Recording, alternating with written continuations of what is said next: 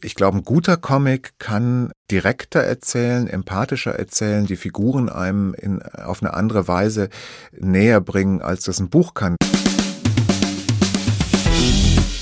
Freigeistern, der Podcast für Kinder- und Jugendliteratur. Mein Name ist Christine Knödler. Hier geht es um Kindheit und Kinderbücher, um Bilderbücher, Jugendbücher und um Bücher für alle. Hier gibt es spannende Themen und Gespräche zur Literatur und zum Lesen. Es gibt Buchtipps und manchmal Verrisse. Und hier kommen die zu Wort, die schreiben, zeichnen, lesen. Abwechslungsreich, geistreich, frank und frei. Einfach freigeistern. Hallo und herzlich willkommen wir geistern und feiern einfach weiter. Auf die 20. Folge folgt die 21. und darin wird es um Comics gehen.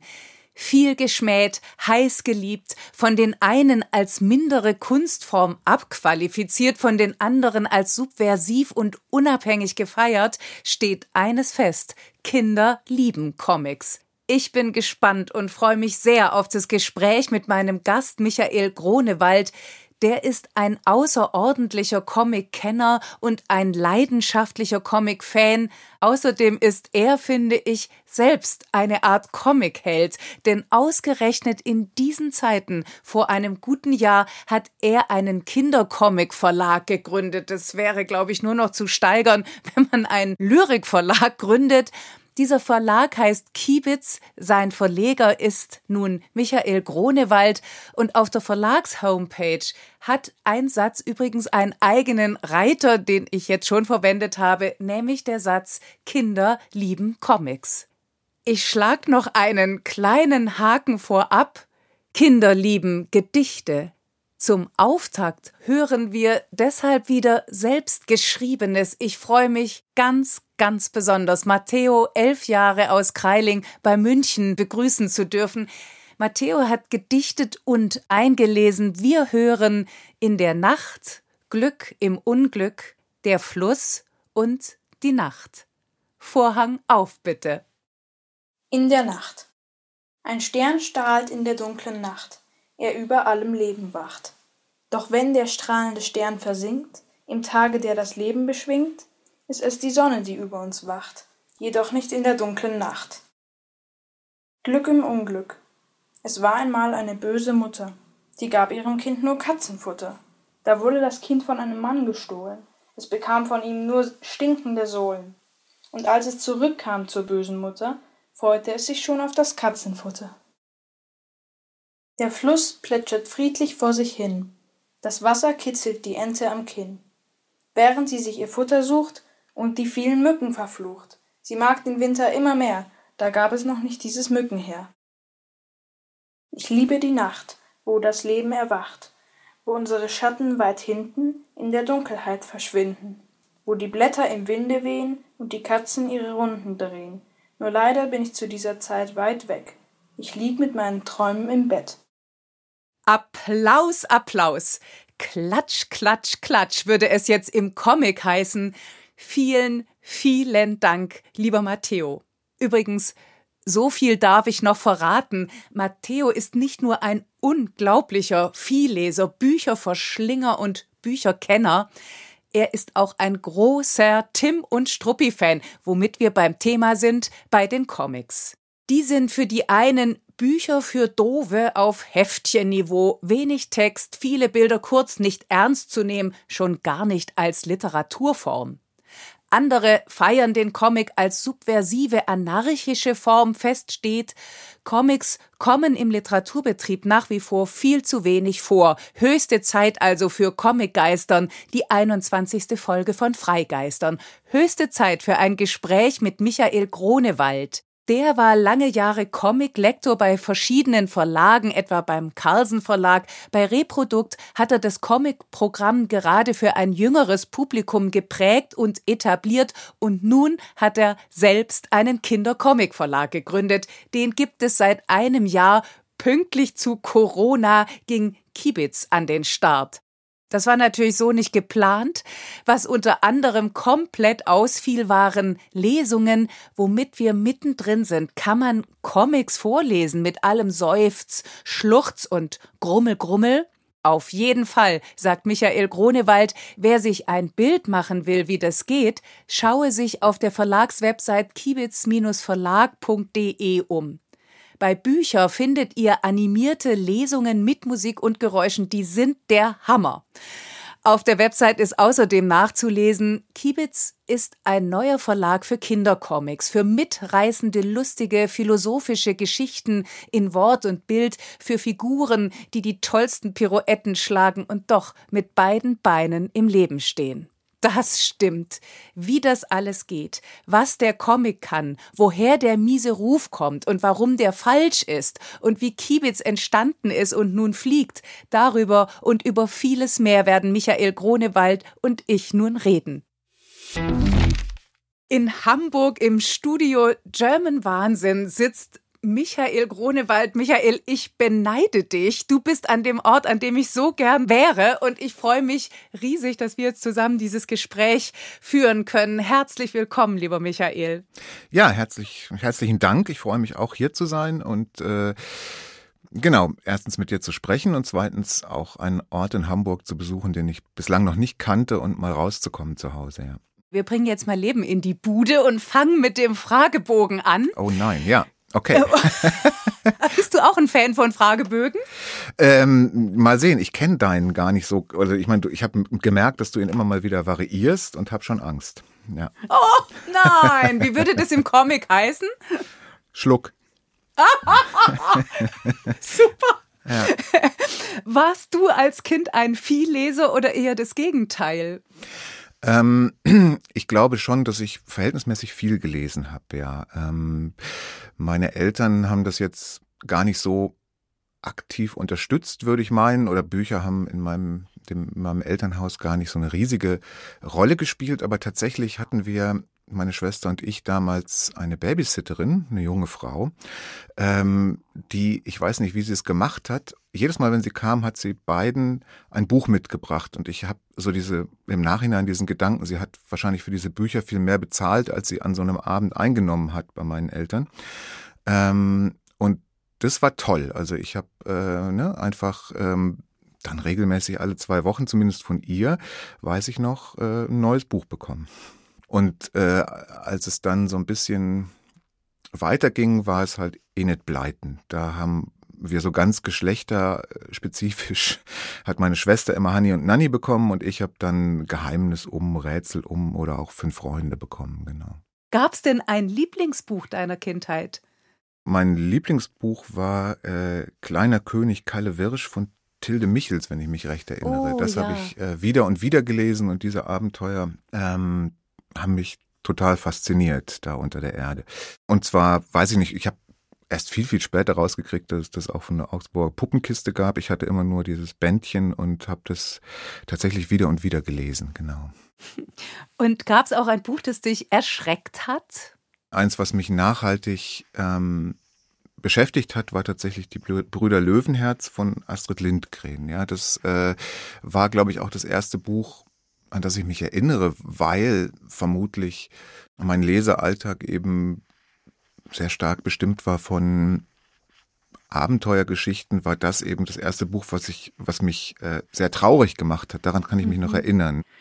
Was ist denn dein aktuelles Lieblingsbuch? Tatsächlich ein Buch, was, äh, was ich zuletzt gleich zweimal gelesen habe, ähm, war ein wahrscheinlich oute ich mich jetzt als Mensch, der seltsam populär äh, wissenschaftliche Bücher liest, aber das war tatsächlich Bill Bryson, äh, eine kleine Geschichte der alltäglichen Dinge. Ja, also mir hat daran sehr gut gefallen, dass er eben äh, hier anhand anhand seines eigenen Hauses in England eben anfängt, äh, ja im Prinzip das, was in der Geschichtsforschung zumindest zu mir nie richtig vorgedrungen ist, nämlich die, die Geschichte von Alltagsgegenständen zu erklären und wirklich mal zu berichten, woher kommen Häuser, was kann man darüber sagen und dann von Raum zu Raum geht und in der Küche eben die Geschichte des Kochbuchs erzählt und mhm. die Geschichte verschiedener Gewürze und ihres, ne, wo, woher sie stammen und ähm, ja, ganz spannend auch die Geschichte eben einfach der Toilette zum Beispiel. Ne? ähm, das ist sind immer, es ist sehr anekdotenhaft und ein bisschen architekturlastig, aber ich habe viel gelernt und er schafft es, das Ganze eben sehr, ähm, sehr amüsant auch rüberzubringen. Welches Buch hast du zuletzt nicht zu Ende gelesen und warum? Ich habe gekämpft mit äh, äh, Robert Seethalers äh, der letzte Satz hieß es, glaube ich, ne? Ach, das Buch ja, über diese Malergeschichte über den da, über Maler, Gustav genau, Mahler. Mhm. über Gustav Mahler. Da weiß ich, das hat mich, obwohl es ja nur ein schmales Bändchen ist, tatsächlich zwischendrin bin ein großer Freund von äh, Robert Seethalers Büchern, aber das hat mich so ein bisschen ähm, ja nicht wirklich abgeholt und nicht wirklich reingezogen. Ich bin jetzt eben einfach nicht so interessiert an Malers Biografie gewesen und habe ähm, ja mich zum Teil doch ein bisschen durch die Handlung geboxt. Und gibt's ein Buch, das du schon immer lesen wolltest, aber es bis heute nicht geschafft hast?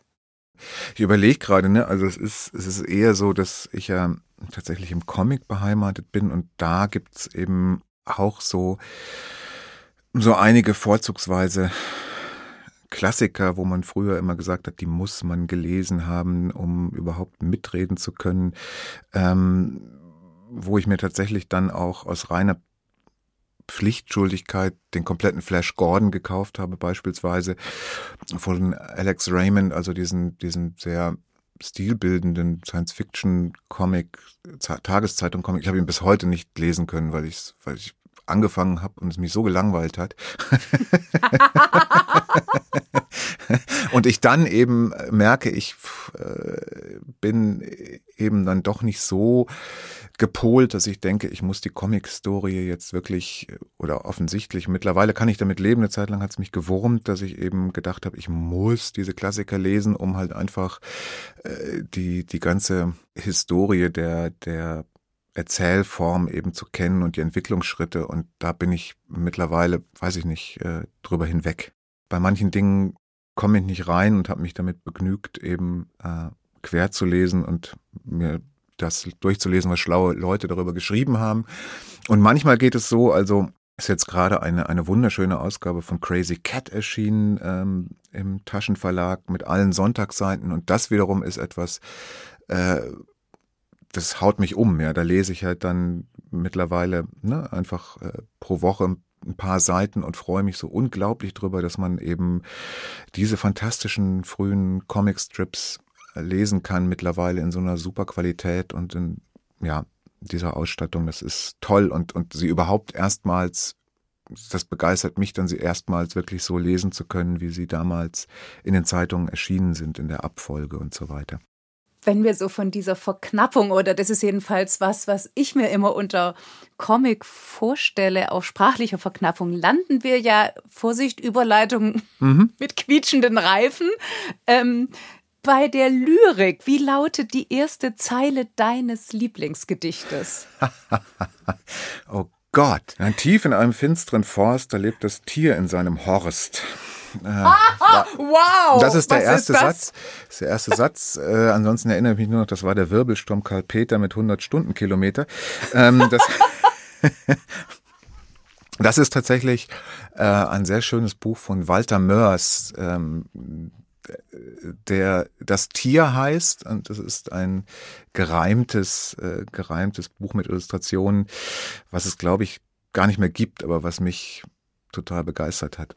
Oh wow, und das ist eine so passende, zu dir passende Wahl, wie großartig. Von welcher Illustratorin oder weitergefasst Zeichnerin würdest du dich gerne porträtieren lassen? um Gottes Willen. Ähm, ja, lustigerweise ist einer derjenigen gewesen, der oder einer derjenigen, von denen ich es mir immer gewünscht habe, hat es mittlerweile gemacht, nämlich Marvil aus Berlin. Oh. Ähm, der hat mich porträtiert für unsere Verlagswebsite. Der Wunsch ist also schon erfüllt. Ähm, und ansonsten äh, ist das auch wiederum. Mal, wenn du Marvel schon hast, ist das ja eh super. Ja, ja, ich fühle mich sehr geehrt und freue mich sehr darüber. Äh, es, ne, also ähm, es Marvel ist ja jemand, der unentwegt zeichnet und die viel weniger schmeichelhaften Porträts von mir von irgendwelchen Verlagsabenden, die er in sein Notizbuch gekritzelt hat, die sind Gott sei Dank nicht auf unserer Website. ähm, Wie schade, die hätte ich ja zu gerne ja, gesehen. Also pff, ich weiß nicht, ich glaube wahrscheinlich äh, wäre es Christophe Blain, ein französischer Zeichner, ähm, den ich sehr, sehr schätze und wo ich gar nicht genau weiß, ob der überhaupt Porträts zeichnet, aber das ist so einer meiner absoluten Lieblingszeichner, der eben extrem gut darin ist, jetzt nicht das Offensichtliche zu zeichnen, sondern halt einfach sehr lebendig, ähm, glaube ich, eben in dem, was er zeichnet, das Charakteristische zum Ausdruck bringt. Das fände ich spannend, also äh, mhm. wie das bei ihm aussehe, wenn er mich porträtieren würde. Genau. Von welcher Autorin, von welchem Autor hättest du gern eine Lesung nur für dich allein? Einfach aus dem Wissen heraus, wie gut er es kann und wie viel Spaß ich da dabei habe, wäre es vielleicht Martin Baltscheid. Ja. Was ist denn dein Guilty Pleasure in Bezug auf Bücher? Fällt mir schwer, das so, fällt mir schwer, das so zu werten oder zu sagen. Also ich ähm, bin durchaus, ähm, ich habe da nicht so eine Berührungsängste zu sagen, ich lasse mich auch einfach gerne mal nur unterhalten. Ja, also ähm, zuletzt habe ich mit großer Freude äh, beispielsweise ähm, Raymond, ein Buch von Raymond Chandler gelesen, äh, Die kleine Schwester, ähm, wo ich mich am Ende auch gefragt habe, warum ich dabei so viel Spaß gehabt habe. Ja.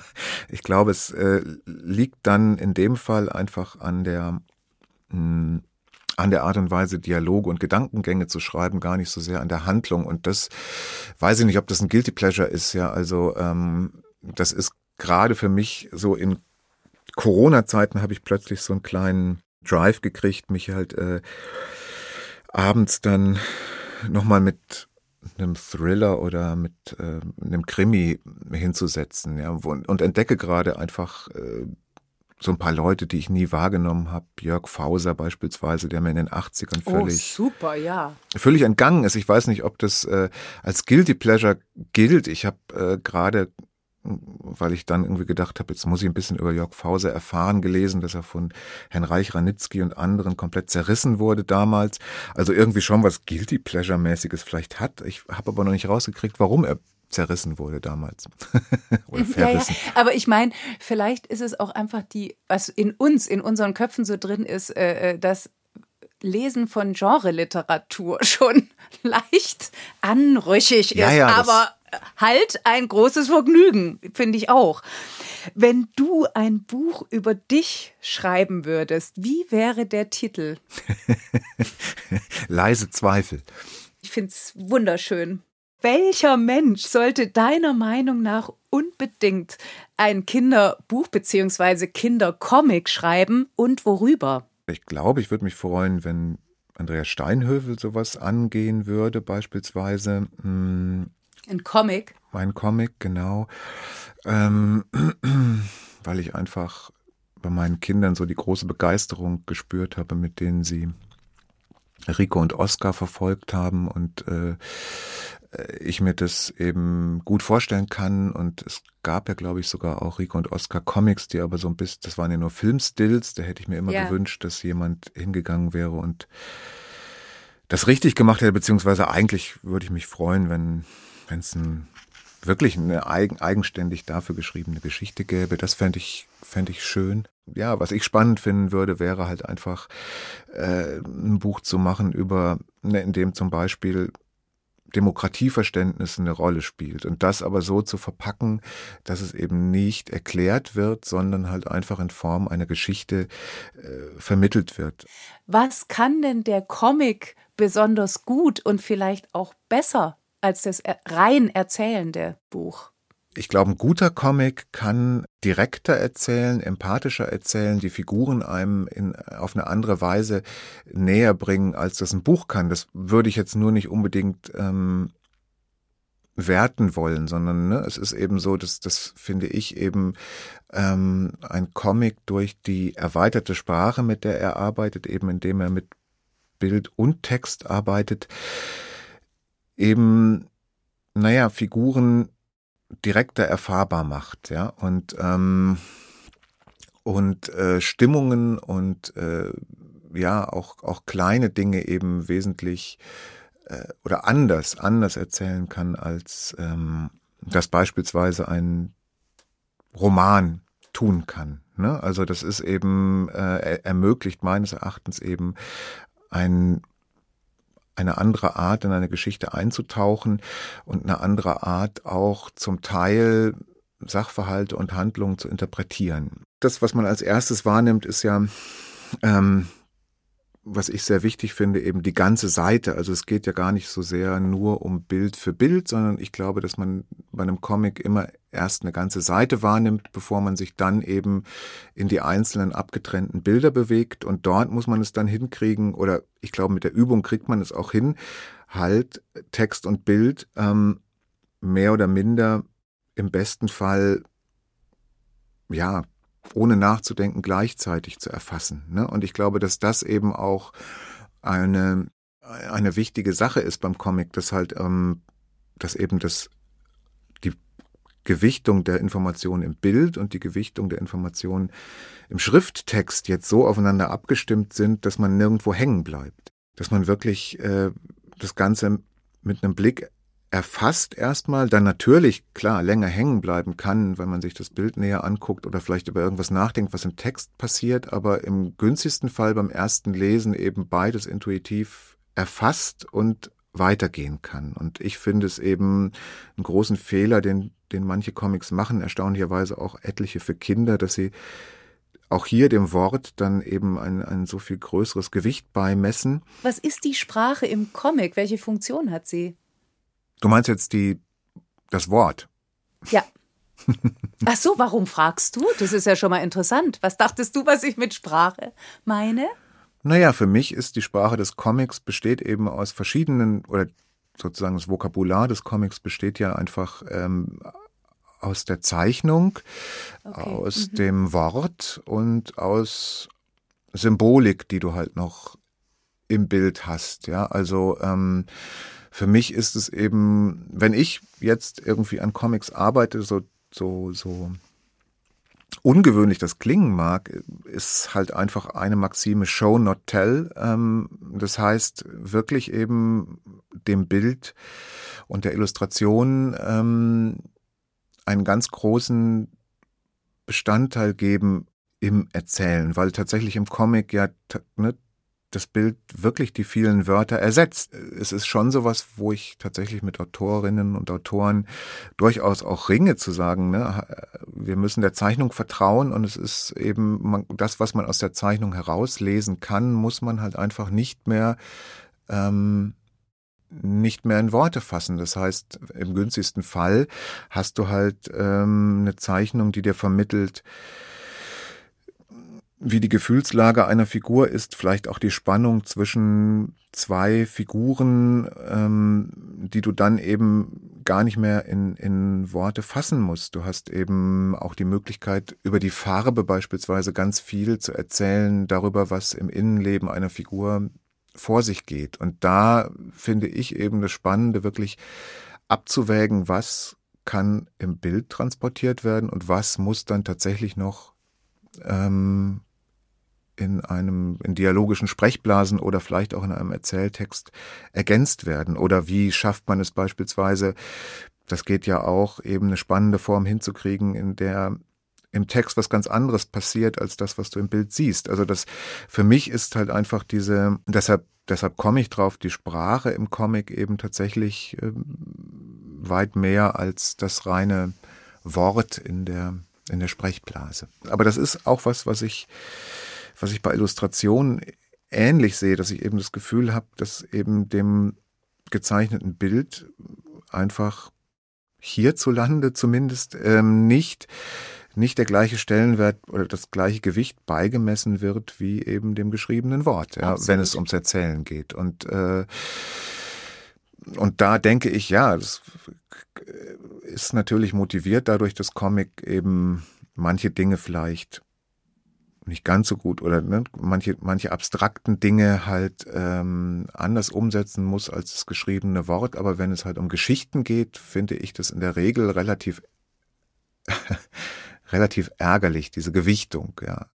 Schwieriger wird's dann vielleicht, wenn man mit AutorInnen und Zeichnerinnen ähm, zusammenarbeitet. Also wenn, wenn man zwei Menschen hat, die an einem Buch arbeiten, dass ich dann auch schon, schon durchaus erlebt habe, dass man die die Künstlerinnen, die halt einfach die Geschichte geschrieben haben, dass man denen halt so nach und nach beibringen muss, nee, du äh, schreibst dir eine Geschichte für ein anderes, für eine andere Erzählform und du musst halt auch irgendwo den Bildern deines, deiner Partnerin, deines Partners, mit dem du das Buch zusammen machst, vertrauen und halt einfach äh, äh, sie gehen lassen und dafür halt einfach ein Stück weit in deinen Wörtern und in deinen Beschreibungen äh, zurückstecken, damit es funktioniert, richtig, ja. Mhm. Wie kamst du zum Comic?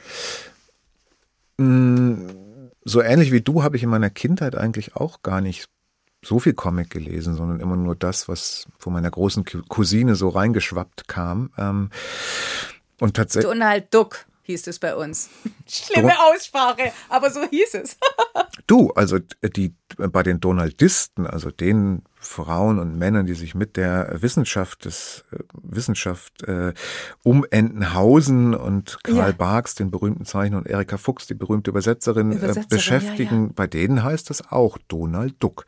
Also, Im Ernst? Oh, ja, zumindest äh, zumindest bei dem kein guilty pleasure. Nein, bei dem einen Donaldisten, den ich jetzt kenne.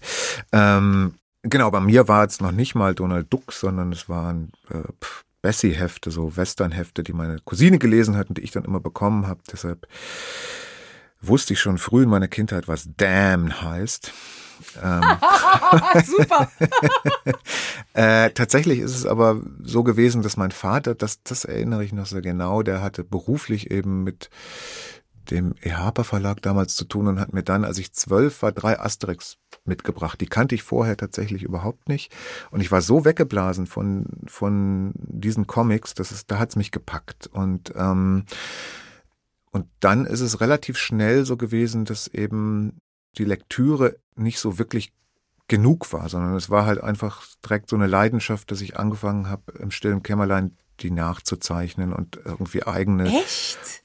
mit einem Freund zusammen eine eigene Asterix-Geschichte angefangen habe und ähm, und daraus hat sich dann eben entwickelt, dass ich selbst erst für Schülerzeitungen und dann haben gezeichnet habe, dann habe ich äh, mit einem Freund, mit zwei Freunden zusammen oder dreien, dreien ein eigenes Fanzine hieß es damals in den 80ern, ne? unser eigenes Comic-Magazin ähm, losgetreten äh, in Siegen, in der kleinen Stadt, wo ich herkam. Und äh, wir haben dann halt einfach Comics gezeichnet und die zunächst mal nur in Siegen verkauft an Bekannte, an Freunde, an den Schulen. Und daraus ist aber schnell was entstanden, was eben über die Stadtgrenzen hinausging äh, und, und was wir dann eben ein paar Jahre lang betrieben haben als so ein Magazin, was eben Comics von teilweise Profis, aber in der Hauptsache Amateurzeichnerinnen und Zeichnern in Deutschland verlegt hat.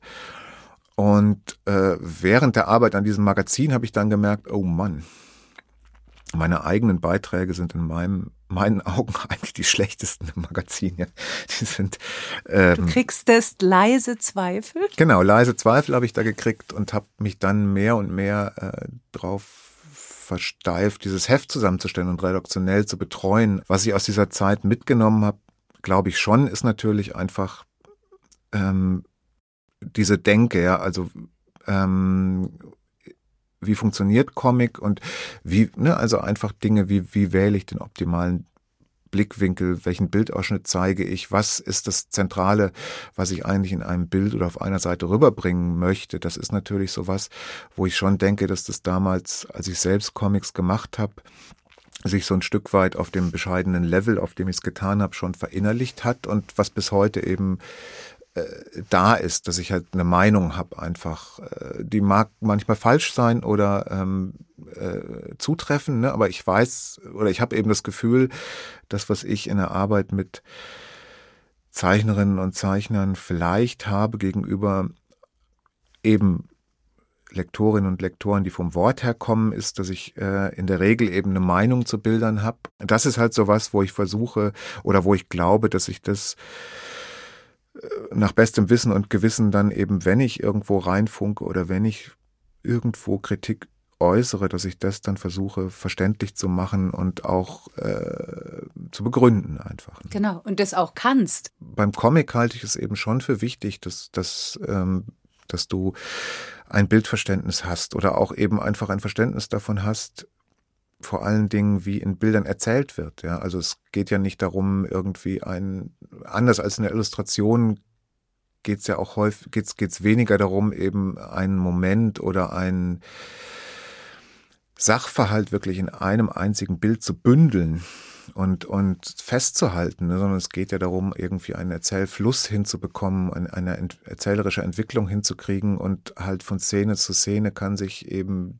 der Fokus dessen, was eben in Bildern erzählt wird, auch ändern. Jetzt hast du ja auch mit IllustratorInnen gearbeitet, die ganz klar von der Illustration kommen. Mhm. Also Anke Kuhl nenne ich jetzt mal und Martin Baltscheid. War das sehr anders äh, im Vergleich zu, sag ich jetzt mal, originären Comiczeichnern, wie jetzt zum Beispiel äh, Marvel? Es war anders. Aber du hast jetzt zwei Beispiele rausgesucht, ähm, wo ich das Gefühl habe, dass die beiden mir wesentlich mehr gegeben haben, als ich ihnen umgekehrt, würde ich jetzt mal so sagen. Ja, also, ähm, also Martin hat ja einen Comic gemacht bei Kiebitz, der heißt Selma tauscht Sachen. Ähm, zusammen mit einer jungen Berliner Zeichnerin. Und Martin arbeitet eben auch an zwei anderen Comics oder ich arbeite gerade mit Martin an zwei anderen Comics, die noch erscheinen werden.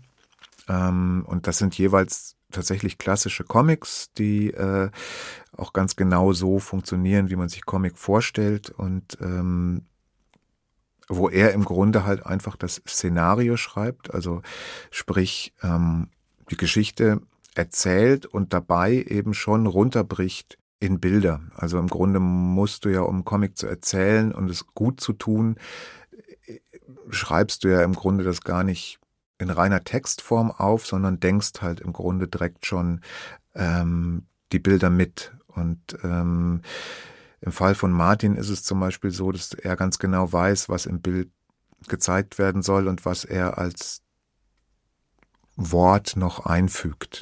Er hat für mich da sowas Erfrischendes, bringt er sowas Erfrischendes mit, weil er halt einfach zum Teil auch die Bildsprache des Comics, über die wir gerade, oder über die ich gerade schon geredet habe, nämlich Text, Bild und Symbol, Symbole, die drin sind, eben für sich anders verwendet, als das jetzt vielleicht jemand tut, der sein ganzes Leben lang schon Comics gemacht hat, der das Ganze halt ein bisschen freier interpretiert oder andere Dinge ausprobiert. Und kannst du das noch mal ganz kurz Text, Bild, Symbol, was also für jetzt nicht Kenner, was heißt es?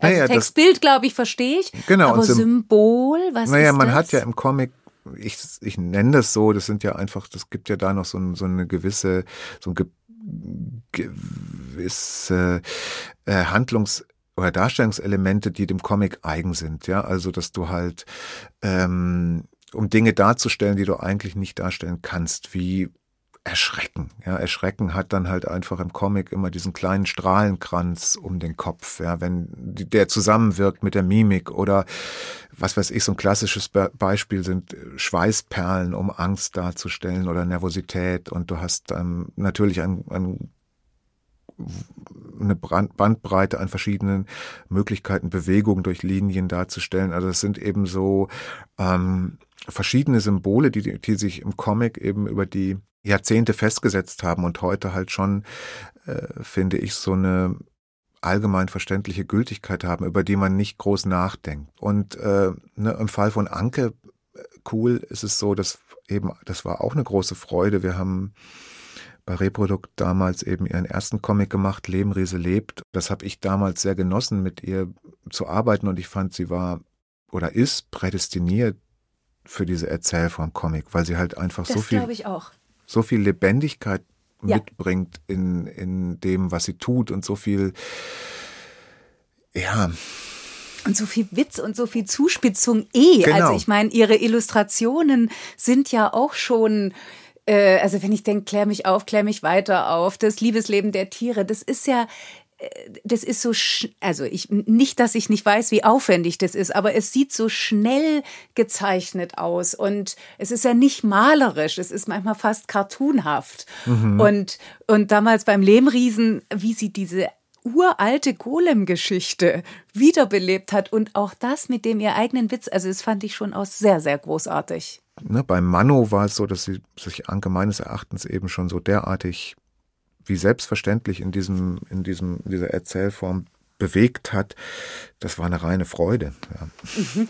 Und sag mal, weil du vorher von den Symbolen sprachst, sind denn diese, was ich immer Sprechblasen, also ich meine, alles sind Sprechblasen, die haben ja auch mehr Text, aber so dieses, dieses Kommentierende, was weiß ich, Seufz hast du vorher gesagt, oder Grrr oder sowas. Ähm, die Erikative. Wie heißen die? ich glaube, die heißen im Deutschen Erikative, weil, ähm, weil ich Weil glaub, die Erika. Genau, weil Erika Fuchs, diese berühmte Nein, Übersetzerin von Donald Duck, äh, wenn ich jetzt nicht Nein. ganz falsch liege, so die erste gewesen ist, die halt einfach stöhn, seufzt, ähm, grübel, grübel, solche Sachen eben ähm, richtig eingeführt hat. Das liebe ich, sage ich jetzt mal, Liebeserklärung meinerseits am Comic. Ich dachte so, ich dachte, ich mache einen Witz mit der Erika und dachte, da steckt bestimmt Errare oder irgendwas Nein, nein. mindestens Lateinisches drin. Nein, der Comic macht, macht gleich mal wieder einen Witz und das ist übrigens was, oder, oder springt über all dieses Verkopfte hinweg. Das ist was, und das meine ich null abwertend, was ich mit meiner Rudimentärkenntnis von Comic äh, äh so schätze, dass ich so denke, A, sie trauen sich was, B, sie sind aktuell, sie sind schnell und sie sind nicht so erstarrt in ihrer eigenen Großartigkeit und erlauben sich dadurch viel mehr.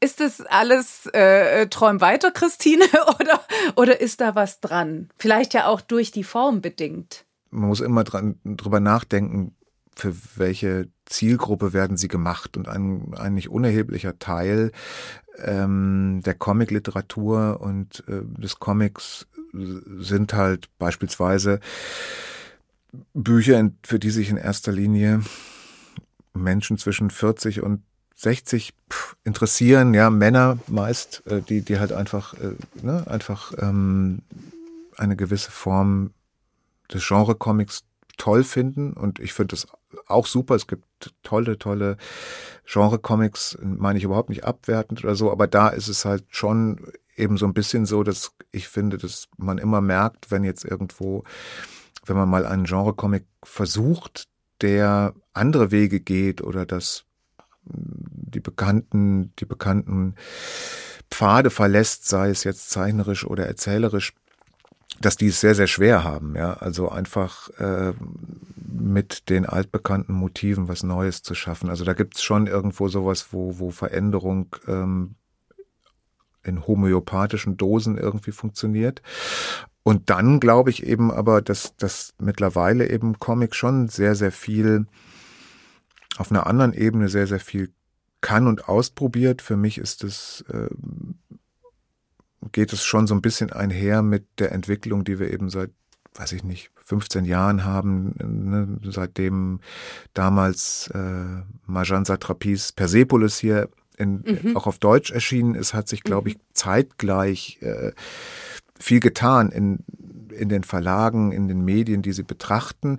Und aus dem, was, ja, was, was Graphic Novel genannt wird in Deutschland, ist meines Erachtens eben sowas geworden, dass wir plötzlich ganz viele Comiczeichnerinnen und Comiczeichner haben oder auch Menschen, die beides machen, Illustrieren und Comics, die sich eben mit sehr persönlichen und sehr aktuellen Themen beschäftigen und dabei eben sehr schnell sind und sich vielleicht auch Dinge rausnehmen, die ähm,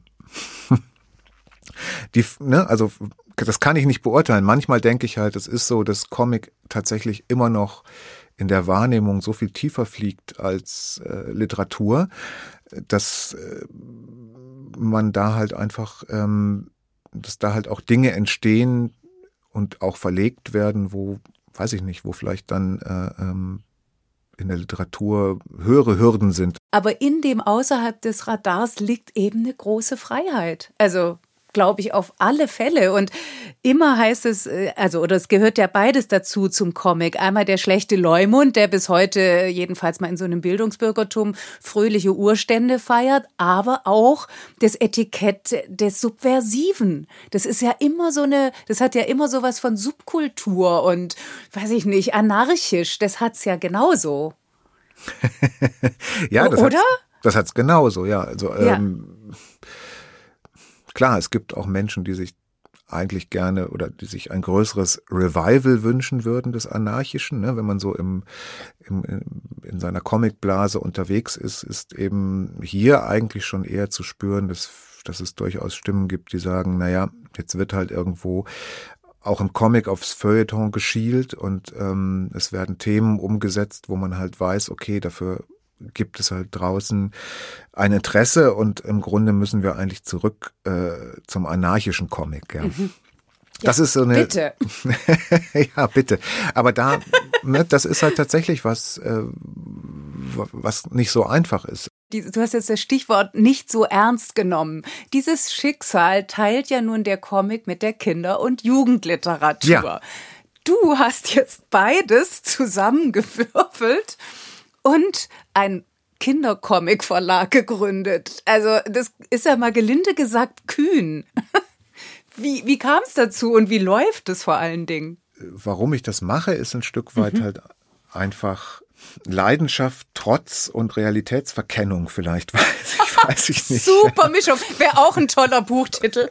Es ist eben so, dass ich, also wie es dazu gekommen ist, ist ganz einfach, das ist ein Stück weit so ist, dass, na klar, das hatten wir gerade auch schon häufig, dass eben gesagt wird, ja, Comics sind Kinderkram. Ne? Und, mhm. äh, und es kam irgendwann bei mir, nicht zuletzt dadurch, dass ich selber Vater geworden bin, auch so dieser Punkt, nachdem ich eigentlich Jahrzehnte damit zugebracht habe, zu erzählen, Comics sind auch für Erwachsene, mhm. ähm, äh, habe ich da gemerkt, okay, abseits der Klassiker gibt es überhaupt keine Comics für Kinder, ja. Aber gut, wenn man jetzt mal absieht von, äh, von ähm, fernsehbegleitenden Zeitschriften am, am, am Kiosk. Ja, das gilt nicht. Ähm, ne, aber ansonsten gibt ja, es, ja. gibt es eigentlich in Deutschland eben oder gab es vor zehn Jahren eben nicht nichts. Du hattest da einfach diese Klassiker. Und, ähm, also Tim und Struppi, Lucky Luke. Genau, Asterix. Donald Duck. Donald Asterix Duck. und Obelix. Und die sind auch, ne, also die sind auch ganz zu Recht immer noch da, weil sie fantastische Erzähler waren, die Damen und Herren, die damals gearbeitet haben. Ähm, aber abseits davon, also irgendwo ein Stück weit zu sagen, man, man macht moderne Kindercomics oder versucht Kindercomics so zu machen, dass sie eben Themen aufgreifen, die die heute aktuell sind oder, oder halt einfach nur Kindheit zeigen, wie sie heute aktuell ist, gab es einfach nicht. Und, ähm, und das war eben so eine Erkenntnis, die mich gepackt hat. Zugleich bin ich eben in, in Frankreich jedes Jahr gewesen und habe geguckt, was machen wir eben im neuen Programm für Carlsen oder für Reprodukt oder so, für den ich, je nachdem, für, für den ich da war. Und, ähm, und ich habe ein paar Jahre hintereinander erlebt, dass ich da eben Comics gefunden habe, für Kinder, die ich viel toller fand als die ja. für Erwachsene. Ja. Also ja. ein Beispiel ist eben Ariol, was mittlerweile ja, super, ja. schon lange bei Reprodukt verlegt wird. Aber damals war das sowas, ich bin nach Frankreich gefahren, habe mir da jedes Jahr den neuen Ariol gekauft und so gedacht, puh, das ist zu schade, das, das ist so toll erzählt auf zehn Seiten, diese Geschichten. Äh, aber man kann es nicht machen, man kann es nicht verlegen. Ähm, und dann kam eben der Patrick Wirbeleit noch dazu, der eben auch Comics für Kinder machen wollte und Ulf Keinburg, äh, ein Comiczeichner, der auch Comics für Kinder machen wollte und nirgend, nirgendwo gab es die Möglichkeit, die Sachen zu verlegen. Ja, im mhm. Kinderbuchverlage meinten, das ist zu Comic, können wir nicht machen. Comicverlage haben gesagt, es ist für Kinder, das ist eben nicht, die sind, äh, Kinder sind unter 40, das schaffen wir nicht, die zu verkaufen. Und Ja, und dann war, da kam so viel zusammen, dass wir dann, ne, und bei Reprodukt war es dann tatsächlich so, dass, dass da plötzlich diese Offenheit da war. Da sind, haben wir vorgesprochen und gesagt, lass uns doch mal gucken.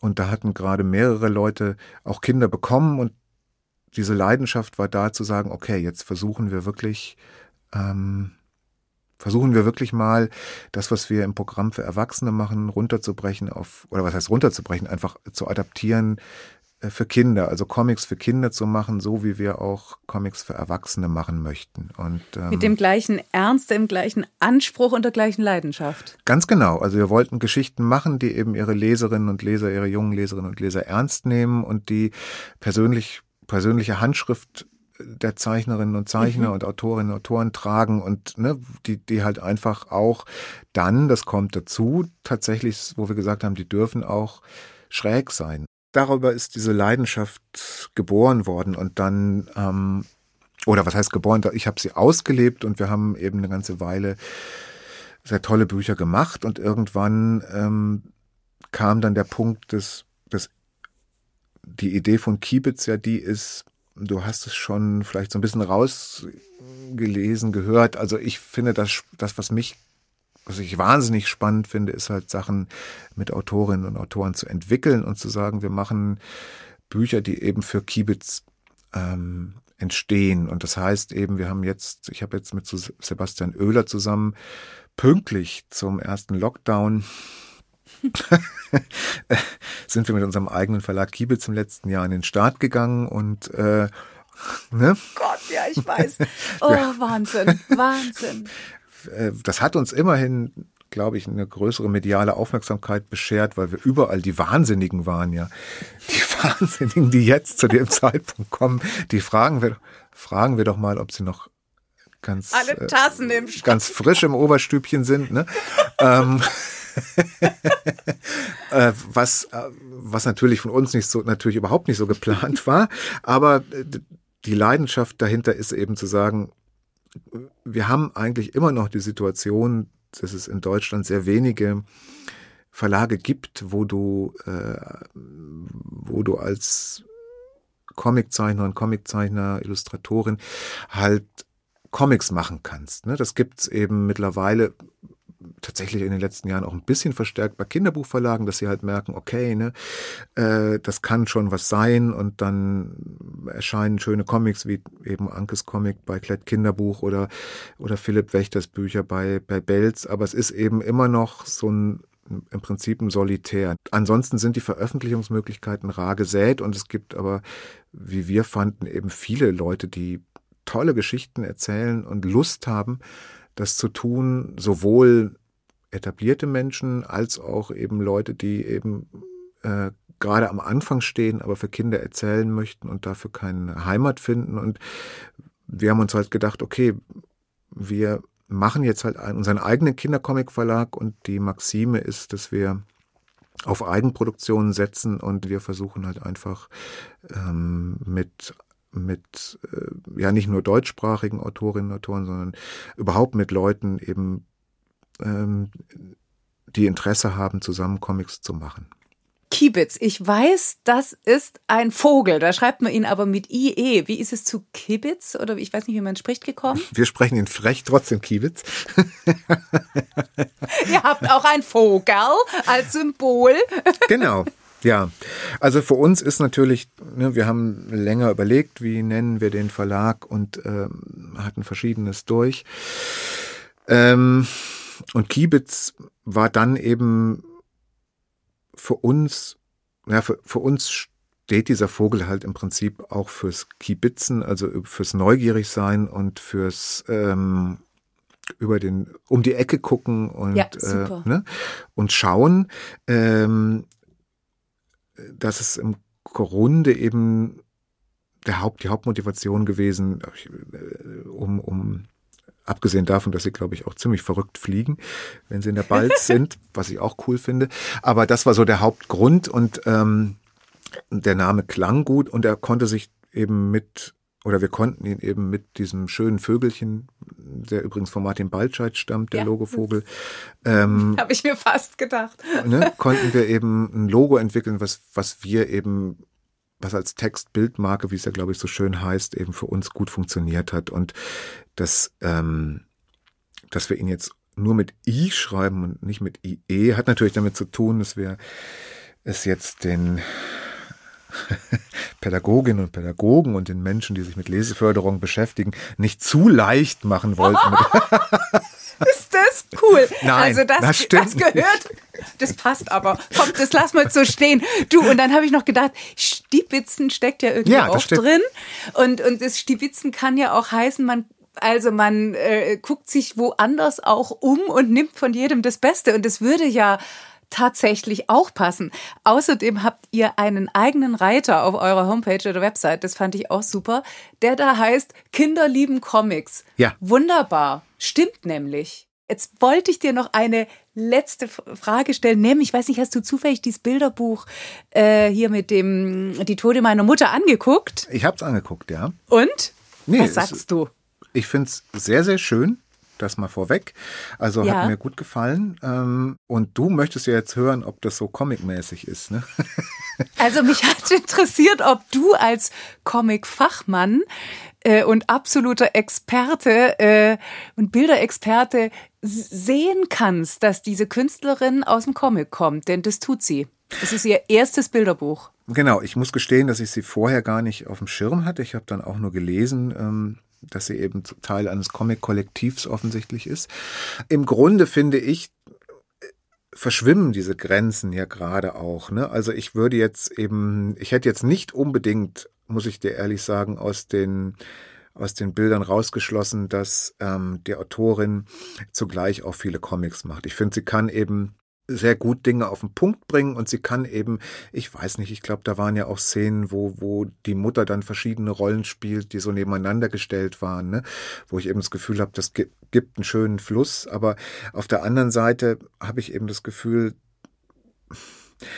dass dieses Arbeiten mit Elementen des Comic, ja, also Sprechblasen oder kleine Sequenzen, dass das mittlerweile ja schon durchaus angekommen ist auch ja. im Kinderbuch, ne? Dass halt einfach in dem Bilderbuch auch mal Sprechblasen verwendet werden oder so eine Minisequenz. Genau, oder sowas Serielles, das, und das ist dann mhm. ein Zeitablauf. Also was genau. weiß ich, jemand fällt vom Baum und das hast du dann auf drei Bildern nebeneinander gestellt und das erhöht natürlich ein Tempo. Doch, das würde ich auch sagen. Das ist das, das ist das schon ähm, dass das schon länger möglich ist und es ist ja auch eine schöne Erkenntnis, dass sich, dass sich da Grenzen vermischen.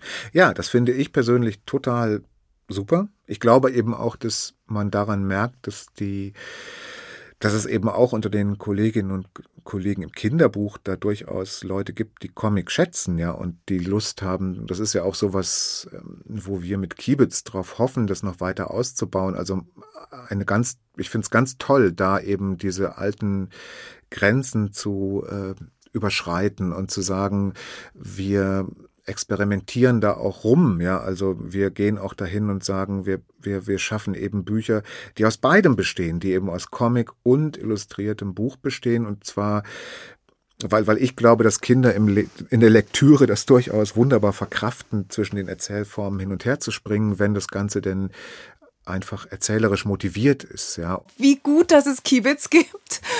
Ich finde es großartig. Ich gratuliere dir so dazu. Ich freue mich. Vielen Dank. Ich finde es eine irre Bereicherung. Und ich danke dir so, so sehr für dieses Gespräch. Meine Herren. Ja. Ich sag nur Seufz, Seufz und ähm, ich, genau. Klatsch, Klatsch oder was man dann sagt. Ich danke dir. Sehr gern. Sehr, sehr, dir. sehr. Bis bald. Bis bald. Tschüss. Tschüss.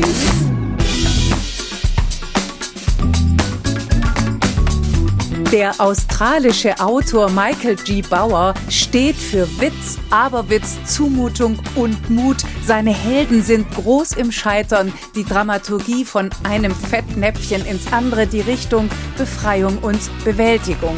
Damit passt er natürlich hervorragend in unsere Rubrik Vorlesen. Mit Nennt mich nicht Ismail und den Fortsetzungen hat der Autor Maßstäbe gesetzt. Aktuell ist Dinge, die so nicht bleiben können, im Hansa Verlag erschienen für Leserinnen ab 13 Jahren. Und wie immer hat Ute mir so schlagfertig wie glänzend aus dem Englischen übersetzt.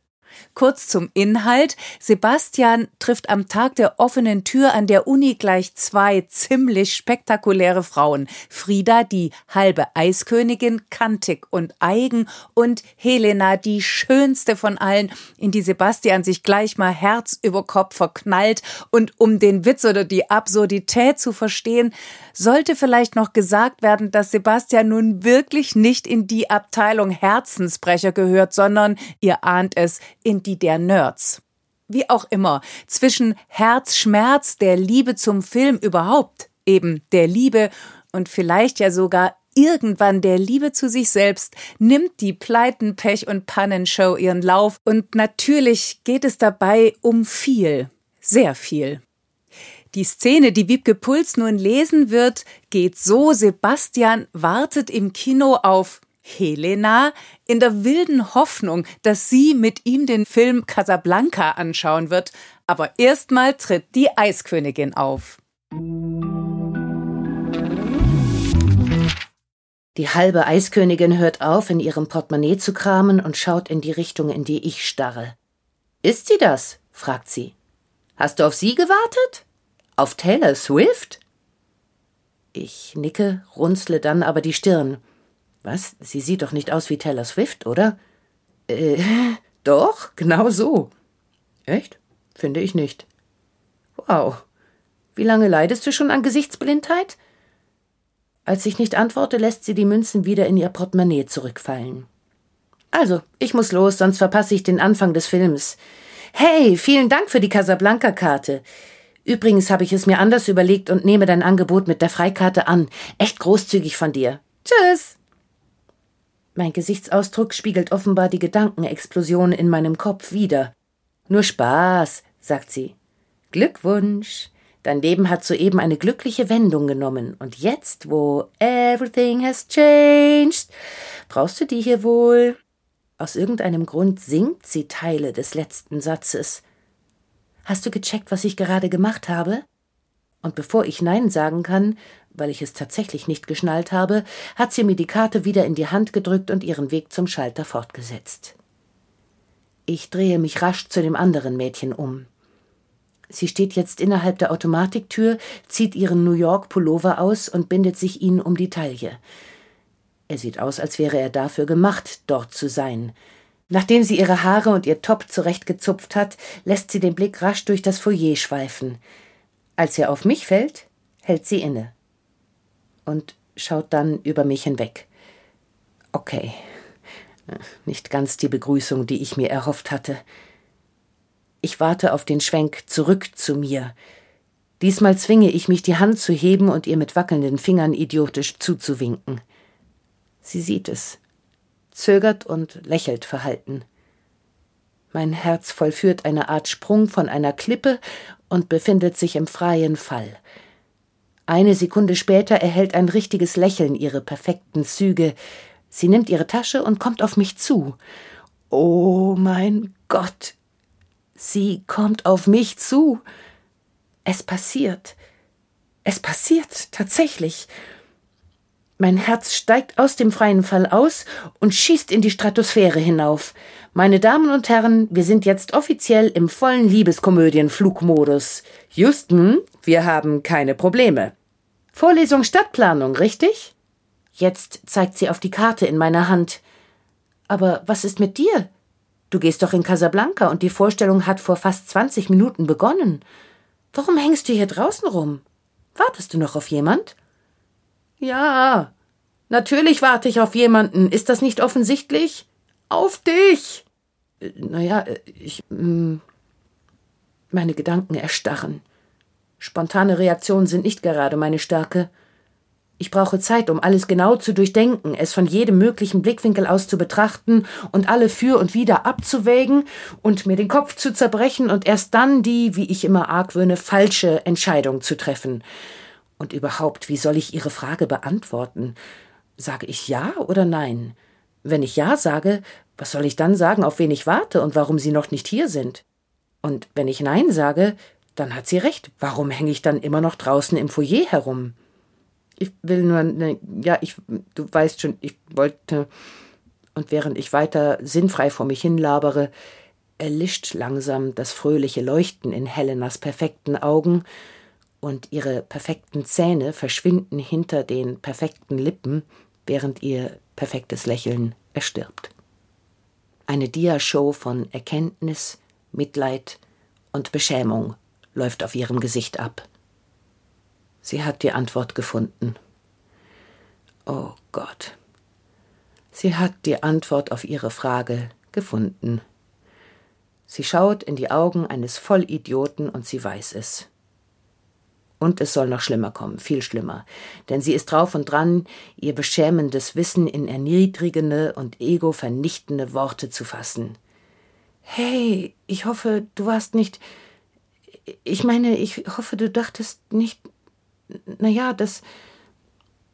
Mein persönlicher Liebes-Katastrophen-Horrorfilm rast auf seinen qualvollen Höhepunkt zu. Ich wäre keineswegs erstaunt, wenn er zu einem ausgewachsenen Splatter-Festival verkommen würde. Und dreimal darfst du raten, welcher stinknormale Vollidiot das erste Schlachtopfer sein würde. Ich mache mich auf den unvermeidlichen Angriff gefasst, als ich im Augenwinkel einen weißen Schatten wahrnehme und spüre, wie sich ein Körper neben mich schiebt. Puh, geschafft. Sorry, dass du warten musstest. Ich schaue auf einen halb rasierten Kopf und ein mit Granatsplittern bestücktes Ohr. Die halbe Eiskönigin steht neben mir und wedelt mit einer Casablanca-Karte. Ich habe keine Ahnung, was hier abgeht. Eine überraschende Wendung, so viel ist klar.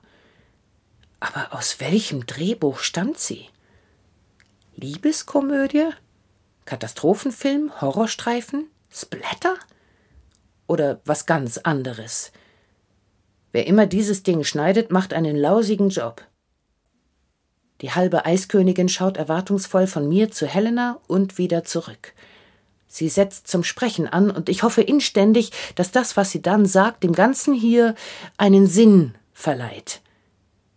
Also, sagt sie zu mir, willst du mich nicht vorstellen?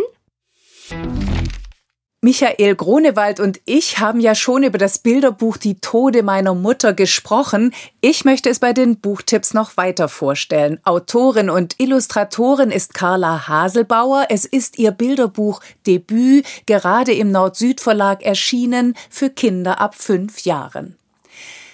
Die Tode meiner Mutter. Allein der Titel ist geballte Dramatik. Fast wäre ich ihm auf den Leim gegangen und hätte das Buch zur Seite gelegt.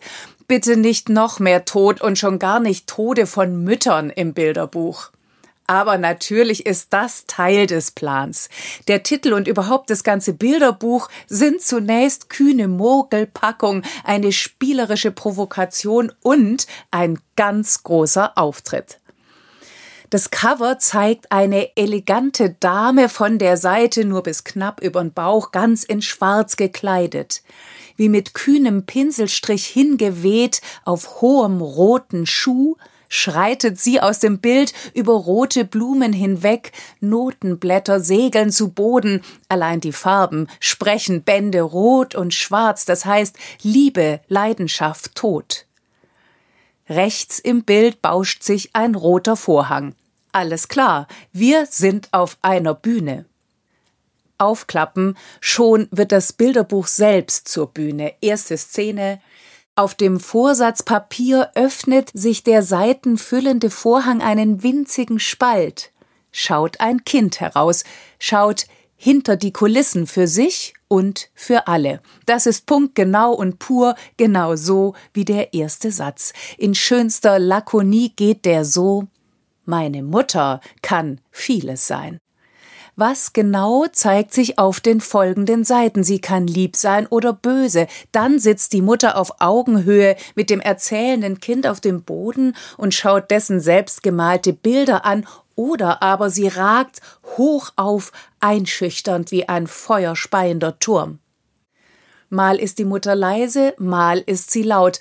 Meine Mutter ist nämlich Opernsängerin, geht der Kommentar zur trällernden Mama in der Badewanne.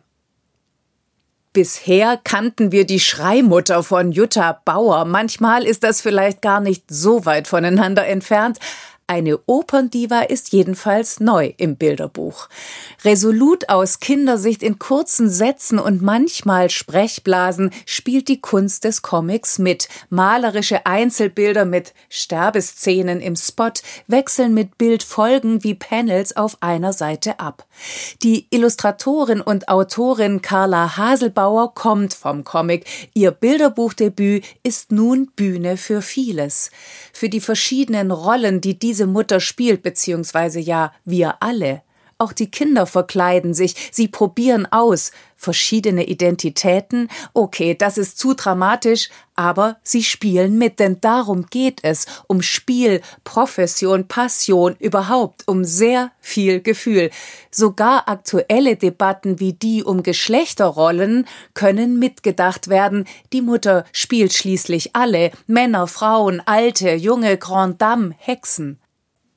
Alteingeübte Familienmodelle sind umbesetzt. Der Vater ist Hausmann. Im Publikum weint er, wenn seine Frau wieder gar so fulminant stirbt. Auch das kann schließlich Kunst. Eine umwerfende Vorstellung. Danach jubelt das Publikum, die Familie jubelt mit, ich ebenfalls. Applaus für diese Bilderbuchpremiere, Applaus für dieses hohe Lied auf die Oper, die Bühne, die Bühnentode, aufs Leben, auf Lebenskünstlerinnen und auf die Mütter, auf diese Mutter, die schmettert am Ende des Tages ihr Kind in den Schlaf, in Koloraturen, versteht sich. Der Kreis schließt sich. In vollendeter Lakonie und Liebe geht der Schlusssatz so, doch meistens ist sie ziemlich normal. Wenn ein Kinderbuch schon so heißt, kann es ja nur zur Sache gehen. Zack. Das Kinderbuch ist ein Kindercomic. Geschrieben hat Volker Schmidt, gezeichnet Mariam Ben Arab. Zack erscheint dieser Tage im Mai im Kibitz Verlag für Kinder ab sechs Jahren. Hauptfigur Bonnie zieht mit ihrer Familie ans Meer. Schon die Fahrt dahin ist lebensnah chaotisch. Das kleine Geschwisterchen kräht und spuckt. Auch Bonnie muss spucken. Allerdings in einem anderen Sinne. Speiben auf dem Standstreifen. Na toll. Bereits da greift die Comic-Kunst, weil das alles nicht ausführlich beschrieben wird, sondern kurz und knapp in den Bildern erzählt, startet die Geschichte mit Vollgas durch und das, obwohl die Familie erstmal stundenlang im Stau steht. Ach ja, dass Bonnie gerne liest, erfahren wir ebenfalls nebenbei. Sie liest sogar im Auto. Darum muss sie ja auch spucken. Und was? Ein Piratenbuch. Das ist wichtig. Piraten werden Eigenleben entwickeln. Im Flug sind also die Themen gesetzt. In der ersten Nacht im neuen Haus, während Mama, Papa und Baby lautstark vor sich hinschnarchen, folgt Bonnie dem Ruf einer Katze raus aus dem Haus auf den Baum mitten in der Nacht. Darf man das? Hier schon. Die Katze ist natürlich kein Kuschelkätzchen, eher ein Satansbraten mit Pfff und Fmau zimmert sie Bonnie erstmal eine, dass es sich gewaschen hat. Aua! Prompt plumpst Bonnie vom Baum, landet am Strand. Da liegt ein riesiger, dicker Mann mit wildem rotem Bart und Appenbein. Auch er schnarcht, dass die Wände nur so wackeln, wenn es denn Wände gäbe. Bonnie ist sich sicher, das muss ein Pirat sein. Zack, verpasst sie ihm einen Namen. Zack. Sie zimmert ihm ein Holzbein passt. Zusammen zimmern sie ein Floß, zu dritt samt Katze hissen sie die Segel und dann taucht aus Nebel und Nacht Zuckerzahn auf, ein echtes Piratenschiff. Erst wird Zack in die Kombüse abkommandiert, dann wird der fiese Augenklappenklaus abgesägt. Was für ein Abenteuer, was für ein Piratenabenteuer. Alles nur geträumt? Alles echt? Egal, es ist wie es ist, und in der Fantasie ist sowieso alles möglich. Was im Kinderbuch, behaupte ich mal, arg PC dahergekommen wäre, ist in diesem Kindercomic ein Heidenspaß. Vielleicht liegt das am Tempo des Erzählens. Bilder sagen tatsächlich mehr als tausend Worte und vor allen Dingen, sie sagen es schneller. Beschrieben werden muss ja nichts, schon gar nicht in epischer Breite oder mit pädagogischem Gewicht dass Bonnie eine Superpiratin abgibt und außerdem People of Color ist, wird nicht betont. Es ist, wie es ist. Bilder und Ausschnitte erzählen, zeigen und kommentieren die Handlung. Sprechblasen sind Schlagabtausch eins zu eins, ob nun der obligatorische Piratenpapagei der Tonangeber ist oder der Augenklappenklaus hinterher echot. Nicht mal die ewige Namensalliteration im Kinderbuch ist hier ein Nervfaktor. Benjamin Blümchen, Carla Kolumna, Klaus Kleber mit K wären mühsam. Augenklappen Klaus ist einfach witzig wie zerzauselt der gezeichnet ist, erst recht. Und einen derart rosig-fleischigen Beinstumpf wie dem von Zack habe ich sowieso noch nie gesehen. Ich behaupte mal, im Kinderbuch, selbst in einem Piratenkinderbuch, käme das so nicht vor. Sonst erschrecken sich die Kinder doch. Nur wofür sonst sind Abenteuer da? Die bringt Zack ohne großes Getöse ins Kinderzimmer und außerdem frischen Wind ins Kinderbuch. Ahoi und Leinen los. Ist das überhaupt ein Jugendbuch, ein Jugendcomic? Wenn man darunter das versteht, was Jugendliche lesen und anschauen könnten, dann ja oder vorsichtiger, hoffentlich ja. Bei mir zu Hause von Paulina Stulin ist 2020 im Ja-Ja Verlag erschienen, wie auch die anderen Comics von ihr. Es ist ein Lebensbuch, ein Tagebuch, eine Tagebuch-Graphic Novel. Es ist Stadtporträt, es ist Selbstporträt. Es ist eine große Suche, denn was ist bei mir zu Hause? Die eigene Wohnung, der Körper, die Beziehung zu anderen Menschen, ist zu Hause gleich daheim, gleich Heimat, was davon ist selbst gewählt, was davon entscheidet das Leben. Bei mir zu Hause stellt auf 600 Seiten all diese Fragen. Sie wiegen schwer, fast zwei Kilo. Fünf Jahre hat Paulina Stulin daran gearbeitet. Ihre Graphic Novel erzählt von einer Frau kurz vor 30. Die Frau ist Paulina Stulin selbst. Sie trennt sich, sucht, findet, verliert sich, findet sich wieder. Sie stellt Lebenskonzepte in Frage. Sie will mehr. Alles psychologisch genau, überaus persönlich und ehrlich wird aus Selbstbefragung in allen Schattierungen und mit viel Schatten ein vielseitiges Selbstporträt, eine Studie von Innenleben, Auslotung des Ichs. Bei mir zu Hause ist Auseinandersetzung mit Ansprüchen von außen, der Gesellschaft und eigenen Erwartungen, Träumen, Wünschen, eigenen Erfahrungen. Da wird getrunken, gekifft, gegessen, genossen, geschwelgt, gescheitert, gelacht, getanzt, geliebt. Es wird abgestürzt und geweint und immer wieder neu Anlauf genommen. Die Hauptfigur bricht sich den Ellbogen des Herz sowieso mehrfach. Mitleid, manchmal Selbstmitleid, Wut, Schmerz sind der Unterton dieses fulminanten Heranzeichnens an sich selbst, ans Leben, Nein, das ist viel zu pathetisch. Was es ist, eine Reise, eine konkrete in den Süden ans Meer zu noch mehr Erfahrungen, schlechten und guten, und eine formale Reise. Bei mir zu Hause ist klassische Heldinnenreise in wenigen Worten und vielen malerischen Bildern. Die kommen oft sogar ganz ohne Worte aus flächig, ohne die typischen Linien des Comics, atmosphärisch ungeheuer dicht, intensiv, fast impressionistisch, loten die auch Sehgewohnheiten neu aus und sowieso Leseerwartungen. Zwischen Abenteuer, Lust, Abenteuerlust, Angst, Mut, Zumutung und vorsichtigem Glück wird der Bilderrausch zum Lebensrausch. Momentaufnahmen einer radikalen Suche, Ausgangspunkt und Ziel bei mir zu Hause. Unterschiedlich betont liegen Welten dazwischen, auch darum geht es. Künstler sind so wichtig für diese Welt, attestiert eine Ärztin der Hauptfigur einmal. Paulina Stulin in Breslau geboren, studierte in Darmstadt und Krakau Kommunikationsdesign. Als Pädagogin arbeitet sie mit Jugendlichen und schreibt und zeichnet.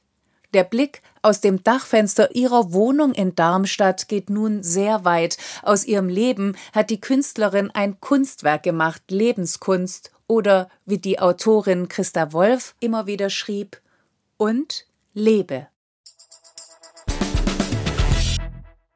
Das war jetzt schon länger nicht mehr dabei, mein Lieblingsbuch Zeit wird's.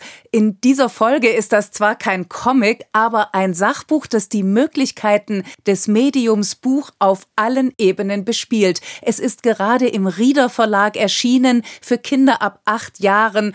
Geschrieben haben es die Geschwister und Verleger Susanna und Johannes Rieder. Der Titel Hunde im Futur, eine Grammatik in Bildern. Futur? Grammatik? Im Ernst? Das ist doch Latein, das schreckt doch ab. Ganz und gar nicht. Ein Ende des Lateins muss niemand fürchten. Es ist der Anfang. Hier wird die Angst vor verstehe ich doch eh nicht oder Langeweile genommen.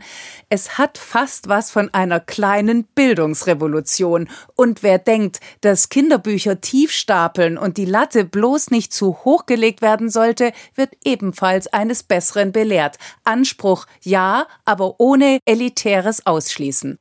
Mit dem Substantiv geht es los. Das Substantiv Hauptwort oder Nomen bezeichnet Personen, Tiere oder Dinge. Man schreibt es am Anfang mit einem Großbuchstaben. Hunde im Futur orientiert sich an Standardwerken der Grammatik, aber es überflügelt sie bei weitem. Konsequent im Aufbau und kompromisslos in der Qualität führt die Grammatik in Bildern zu den Verben, den Präpositionen, Konjunktionen, Adverbien und endet bei den Satzgliedern. Dazwischen entfaltet sich die ganze Kunst des Büchermachens. Seiten zum Aufklappen öffnen im Wortsinn Türen, sie bilden unmittelbar ab, wie das funktioniert, immer weiter vorzudringen in die Grammatik Grammatik immer tiefer einzusteigen in das System und die Schönheit von Sprache. Die Bilder von Arinda Kratschun illustrieren und das heißt ja, sie erleuchten das Gesagte, sie übersetzen Theorie ins Anschauliche, sie füllen Abstraktes mit Leben. Wo die Grundstruktur des Buches streng rhythmisiert ist, geht in den Bildern und in der Grafik und Buchgestaltung von Carsten Ermes die Post ab. Die Verwendung von Dativ und Akkusativ wird beispielsweise so inszeniert. Ich bringe der Großmutter Kuchen und Wein. Schon ist das Märchen von Rotkäppchen mit im Spiel. Das Kind mit dem Kuchen in der Hand hat eine rote Mütze auf dem Kopf. Der Sprung in die Gegenwart lässt nicht lange auf sich warten. Umblättern, dann heißt es, wen oder was rufe ich an? Ich rufe die Großmutter an. Eine angedeutete Hochhausfront springt von der Es war einmal Zeit der Märchen ins Hier und Jetzt. Hier heißt es bei der Station Tempus, also Zeiten, jetzt. Ich lese. Solche Szenen zeigen, warum es sich lohnt, die Begriffe der Grammatik und deren Funktionen kennenzulernen, denn sie ist der Boden, auf dem Geschichten stehen und entstehen, damit wir sie hinterher lesen und genießen können. Zugegeben, Einfach ist das nicht, dafür ist der Stoff zu komplex, aber da sind ja die Lotsen, die Regisseure Susanna und Johannes Rieder. Sie nehmen ihr Publikum an der Hand und stecken mit der eigenen Begeisterung an. Das Ergebnis dieses fulminanten Stationentheaters Spracherkenntnis und Bilderrausch, Sprachkompetenz, Sprachspaß, viel Staunen und noch mehr Begreifen das war's für heute. Danke wie immer fürs Zuhören und fast ja auch Zuschauen. Falls ihr mehr über uns erfahren wollt, falls ihr weiterschauen wollt, die Porträts unserer Gäste zum Beispiel, oder falls ihr vergangene Folgen nachhören wollt, findet ihr das und weitere Infos auf unserer Website freigeistern.com.